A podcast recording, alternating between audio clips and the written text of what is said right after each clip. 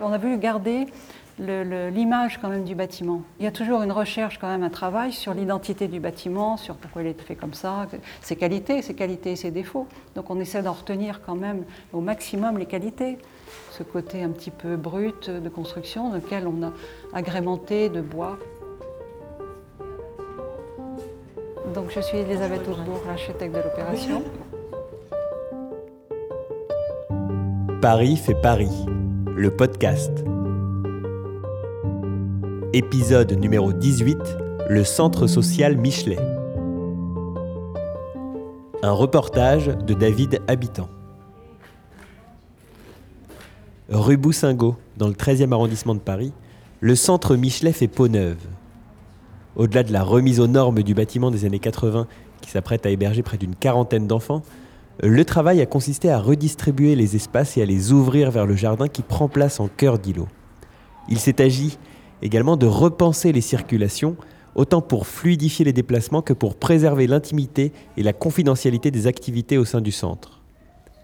L'ensemble continuera d'accueillir au sous-sol tous les équipements nécessaires à la logistique du lieu, au rez-de-chaussée des espaces d'accueil et de rencontre avec les parents, aux deux premiers étages une pouponnière ainsi qu'un foyer destiné aux enfants et adolescents, tandis qu'au troisième étage, d'anciens logements de fonction laisseront la place au service d'accueil familial de Paris, la cohabitation des différentes structures misant sur la synergie qui pourrait naître de leur proximité. Le 18 juin 2019, le CIE de Paris organisait une visite de l'équipement encore en chantier, menée par la maître d'œuvre de l'opération, Elisabeth Hautebourg, de l'agence EHW Architecture. Euh, déjà un petit peu d'historique, euh, si vous voulez, sur l'îlot. En fait, c'est un îlot qui a toujours été dédié à la protection de l'enfance et l'accueil des femmes en difficulté depuis 1893. Euh, Donc il y a eu des bâtiments qui ont évolué au cours de cette époque. Pour, dans les années 80, on a estimé qu'ils n'étaient plus du tout utilisables en l'état. Donc il y a eu une démolition et une restructuration complète de l'îlot avec création de logements et d'entités toujours d'accueil pour la petite enfance autour d'un parc central. Donc l'idée c'était de restructurer ce bâtiment d'en faire euh, une maison, vraiment la notion de maison d'accueil pour les enfants, avec toute la complexité effectivement de la sécurité des enfants, et en même temps qu'ils se sentent chez eux. Donc c'était un petit peu trouver une ouverture sur l'extérieur, et en même temps en sécurisant sans que ce soit vraiment euh, visible. Donc on a essayé d'avoir tout un niveau d'accueil au rez-de-chaussée, où les parents qui ont la possibilité de venir visiter leurs enfants, tout ça est très contrôlé, sont accueillis dans ces salles euh, qui sont euh, très confidentielles. Ensuite, si vous voulez, vous avez les deux niveaux qui là sont complètement libérés de tout cloisonnement initial. Et il y avait aussi un escalier central qui était très pénalisant parce qu'il desservait de manière autonome le dernier étage. Donc on a tout nivelé pour avoir simplement deux, escaliers à chaque bout de l'opération, ce qui permet d'avoir des plateaux très fluides. Donc le premier étage est dédié à la pouponnière avec une coursive jardin le long de la, de la façade qui leur permet d'être directement en liaison avec un espace extérieur sans que ce soit obligé de descendre. Et au-dessus, vous avez le foyer. Et au foyer, vous avez deux sections de foyer, des enfants donc de 3 à 7 ans et de, et de 7 à 12 ans. Voilà. Donc eux sont scolarisés. Donc ils rentrent l'après-midi, ils réintègrent leur chambre. Euh, donc c'est une réhabilitation lourde, mais avec extension. Et l'étage foyer, justement, est la zone étendue. C'est-à-dire qu'on a créé des extensions sur une partie de grande terrasse qui ne servait pas à grand-chose, où on a créé des, chambres, des chambres alternées avec des, des terrasses privatives pour les enfants. Et vous avez au dernier étage, justement, le centre, le SAF, le centre d'accueil familial, qui lui gère les enfants, l'accompagnement des enfants et surtout leur destination initiale. C'est-à-dire soit ils vont en famille d'accueil, soit ils viennent ici, soit, donc c'est qui gère un petit peu l'ensemble.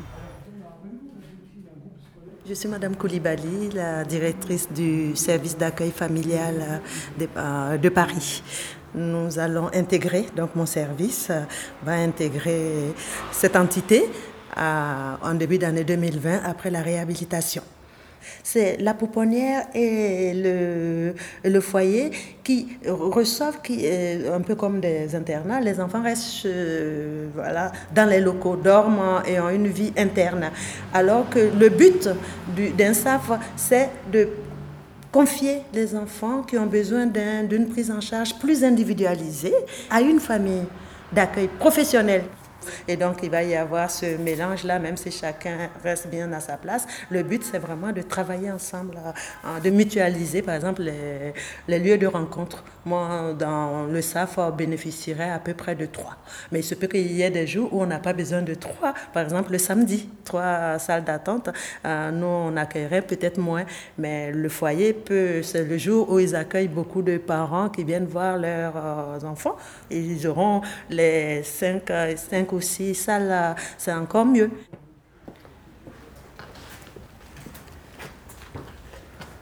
Donc là, vous avez l'entrée principale qui, bien sûr, est euh, très sécurisée, mais qui donne quand même l'impression de quelque chose de convivial pour les, enfants.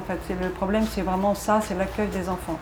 Là, les familles sont effectivement beaucoup plus contrôlées et vont rentrer par des, entrées euh, plus confidentielles qui sont euh, au bout du bâtiment on a, conservé, le maximum de la configuration du bâtiment, dans ses éléments essentiels. On a conservé aussi l'ascenseur monte-charge qui est ici. On en a créé un second en face pour gérer les flux, en fait, pour gérer les flux de fonctionnement entre le personnel, l'usage et les enfants quand ils reviennent de l'école, qu'il n'y ait pas trop de croisements non plus, quand il y a des parents qui sont accueillis avec d'autres enfants qui, eux, ne reçoivent pas, ne sont pas visités par leurs parents. Donc il y a toute une gestion euh, importante des flux pour qu'il n'y ait pas de perturbation. Donc là, vous avez euh, donc la vue immédiatement sur le cœur d'îlot, qui est vraiment très très euh, un espace très agréable. Donc là, on peut voir, on peut s'approcher là pour la vision depuis le jardin. Voilà pour l'impression, la, cour intérieure. On a conservé, vraiment, on a conservé tout le, bâtiment en l'état. On a simplement fait quelques ouvertures. Donc les quand les parents euh, sont invités, enfin, viennent voir leurs enfants, ils ont la possibilité de s'isoler aussi dans le jardin ou dans les. Donc voilà pour le rez-de-chaussée. Pouvez emprunter un, escalier pour monter.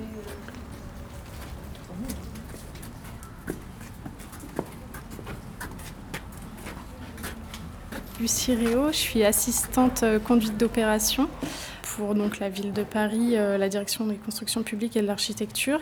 Et donc j'assiste euh, la conductrice depuis la phase travaux donc, qui a démarré au mois de septembre. Euh, sur la restructuration du centre Michelet, entre autres. Voilà. Je dirais que je la seconde euh, sur tous les sujets, mais surtout mon rôle vraiment défini, c'est euh, de faire l'intermédiaire avec les concessionnaires qui sont des gros sujets auxquels on ne pense pas. toutes les demandes, tous les suivis de travaux très en amont des raccordements tous les raccordements, électricité, gaz, CPCU, Orange, nous, nos services internes de télécommunications, j'en oublie sans doute, euh, la SAP donc, qui s'occupe de l'évacuation, Haute-Paris, voilà. C'est plein de sujets annexes, mais ça prend en général neuf mois d'obtenir tous ces raccordements et voilà. C'est quand même un milieu semi-occupé, c'est-à-dire qu'on a l'autre aile qui est encore en fonctionnement, donc on n'a pas l'impression, mais l'air de rien, tous les réseaux sont liés. Euh, voilà, donc c'est assez complexe euh, à gérer. Je dirais qu'en fait, tous les projets ont des complexités, donc il n'est pas, euh, pas hors du commun. Il y a eu beaucoup de soucis, des découvertes d'amiante en cours de chantier, voilà. Mais je dirais que finalement, c'est le lot de nombreux chantiers. Alors là, on est, oui. Alors là, on est au niveau de, la pouponnière. C'est les tout petits. Donc ça, c'est une unité de, de la pouponnière. Euh, donc dans ces unités, vous avez un, un espace nuit qui, va être, euh, qui va être cloisonné avec des parois en bois, enfin voilà, un espace de jeu et un espace de, de change qui est centrale pour avoir la visibilité, pour que la personne qui s'en occupe ait une vision globale de l'ensemble. Donc là, vous pouvez le voir, il y a eu des, reprises structurelles très importantes. pour dégager des espaces le plus libres possible. Alors, il faut savoir aussi que dans le, dans le centre, enfin dans la pouponnière comme dans le foyer, il y a des places qui ne sont pas occupées et qui sont conservées en cas d'urgence puisque c'est un centre d'accueil d'urgence, donc il y a aussi des enfants qui peuvent être placés en pleine nuit et qui doivent pouvoir trouver une place. Donc euh, voilà, il y a une capacité maximum d'une quarantaine d'enfants, mais il y a aussi des places qui sont réservées. Euh. Qu'est-ce que vous avez prévu pour, euh, pour, les balustrades Là, ce sont les tout petits. Là, ce sont les tout petits. Donc là, on va avoir un, garde-corps, un mètre, un mètre dix, bon, réglementaire. Et au-dessus, dans la grande terrasse des plus grands, on monte des éléments de bois qui filtre un petit peu les vues, parce qu'il ne faut pas oublier quand même qu'on est en face de logement, là. Et donc il y, a toujours besoin d'une confidentialité quand même sur ces enfants. Donc euh, voilà, ça, ils sont protégés, ils ont en même temps l'extension, ils ont, ils ont la vue quand même, parce que c'est un filtre, mais c'est pas... Ben, C'est-à-dire ce sont un peu comme des éléments de bois, comme, vous voyez, comme un jeu de tasseaux de bois qui montent jusqu'à hauteur d'un niveau, qui sont travaillés bon, voilà, avec de la serrurerie et qui permet de, de, faire un petit peu comme un jardin intérieur. En fait, ça va permettre de voir depuis, depuis l'intérieur, on va pouvoir voir l'extérieur, mais depuis l'extérieur, on va Voilà, c'est ça. Ils seront, voilà. en fait, les gens dans le jardin ne pourront absolument pas voir les enfants. Oui. Comme une il y avait de l'alu avant, il y avait de l'alu, oui. Non, mais c'est une volonté. On a voulu avoir des menuiseries en bois, parce qu'on va les laisser comme ça naturelles.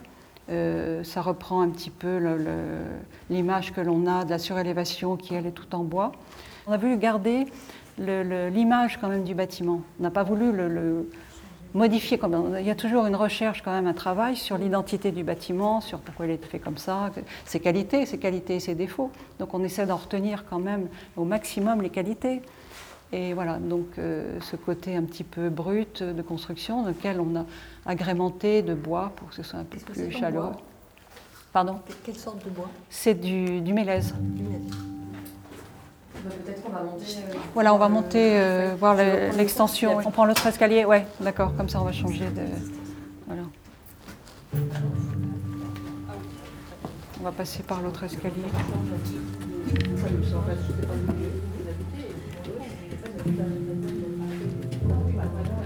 Alexandre Collet, directeur d'exploitation chez FH Construction Équipement. Ici, la, euh, la difficulté particulière, c'est qu'on est vraiment proche des ensembles scolaires, que ce soit des crèches ou des écoles maternelles et tout. Alors là, ici, c'est pas proprement parlant un site occupé. Ça veut dire on n'a pas juste à côté une zone de bureau qui pousse. On en a des chantiers comme ça. Par contre, effectivement, oui, ça change tout. Vous savez, comme vous n'avez pas, par exemple, ces contraintes, vous pouvez éventuellement amener vos grues, euh, que ce soit mobile ou fixe, plus facilement. Il faut savoir que c'est une opération sans grue. On doit réfléchir comment on amène le matériau pour que ça soit pas gênant pour les riverains, pour le tout. Enfin, c'est ça la difficulté.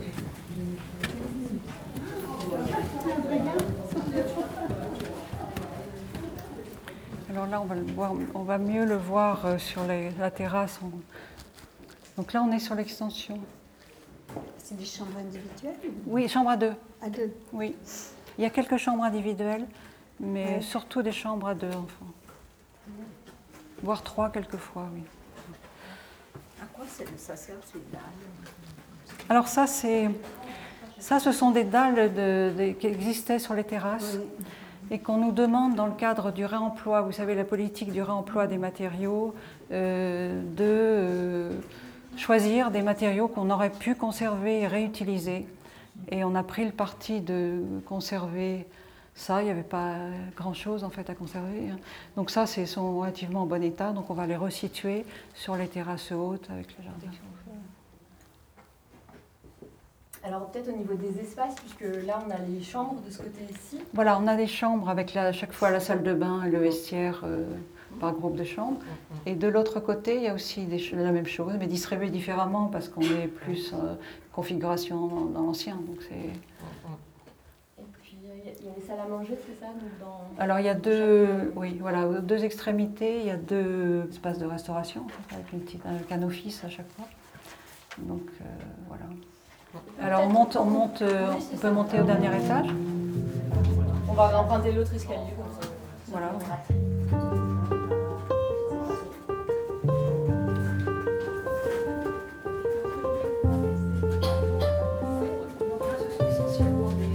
Donc, dans le micro, ce sont essentiellement des bureaux. Euh,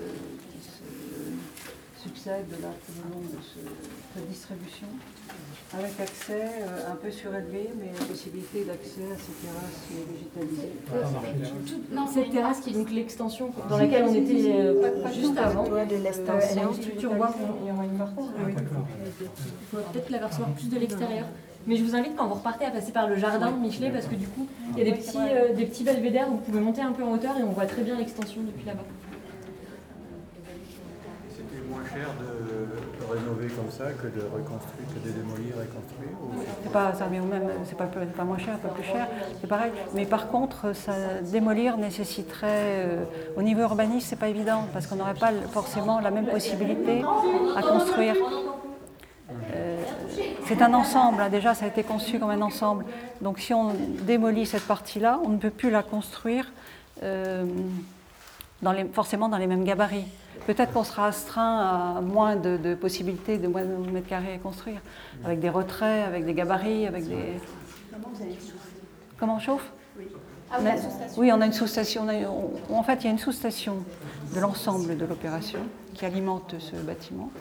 Une sous-station, c'est-à-dire que c'est- c'est alimenté comme à Paris par le CPCU, vous savez, le chauffage urbain. Donc voilà. Et donc il y a pour ça, il y a des sous-stations, des, petits, des petites antennes, si vous voulez, locales, qui permettent de distribuer euh, dans les bâtiments. c'est climatisé aussi. Oui, enfin c'est simple flux, oui, c'est pas, on n'a pas un double flux, on n'a pas. On essaie de rester quand même le plus naturel possible. C'est un petit peu les, les- les enjeux un peu de la construction maintenant, de ne pas mettre trop, trop de techniques euh, qui est compliqué quelquefois à gérer. Et, voilà. Et puis on est dans des pays tempérés quand même, bon, on essaie de. Alors, est-ce qu'il y a d'autres questions? Parce que sinon, je pense qu'on pourra redescendre par l'escalier du fond. Mais, euh, Savoir la surface au sol.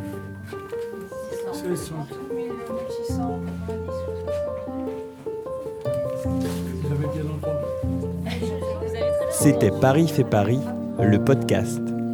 Épisode 18, le centre Michelet. Avec, par ordre d'intervention, Elisabeth Hautebourg, cofondatrice de l'agence EHW Architecture. Charlotte Van Desburg, architecte au CAE de Paris. Awa Koulibaly, directrice du service d'accueil familial de Paris. Lucie Réau, assistante conduite d'opération à la direction construction publique et architecture de la ville de Paris. Et Alexandre Colaï, directeur d'exploitation chez Eiffage Construction Équipement Service. À l'initiative de la direction construction publique et architecture de la ville de Paris et du Conseil d'architecture d'urbanisme et de l'environnement de Paris. Prise de son et montage David Habitant. Mixage Pierre Fonbonne. Musique du générique composée par Gatane.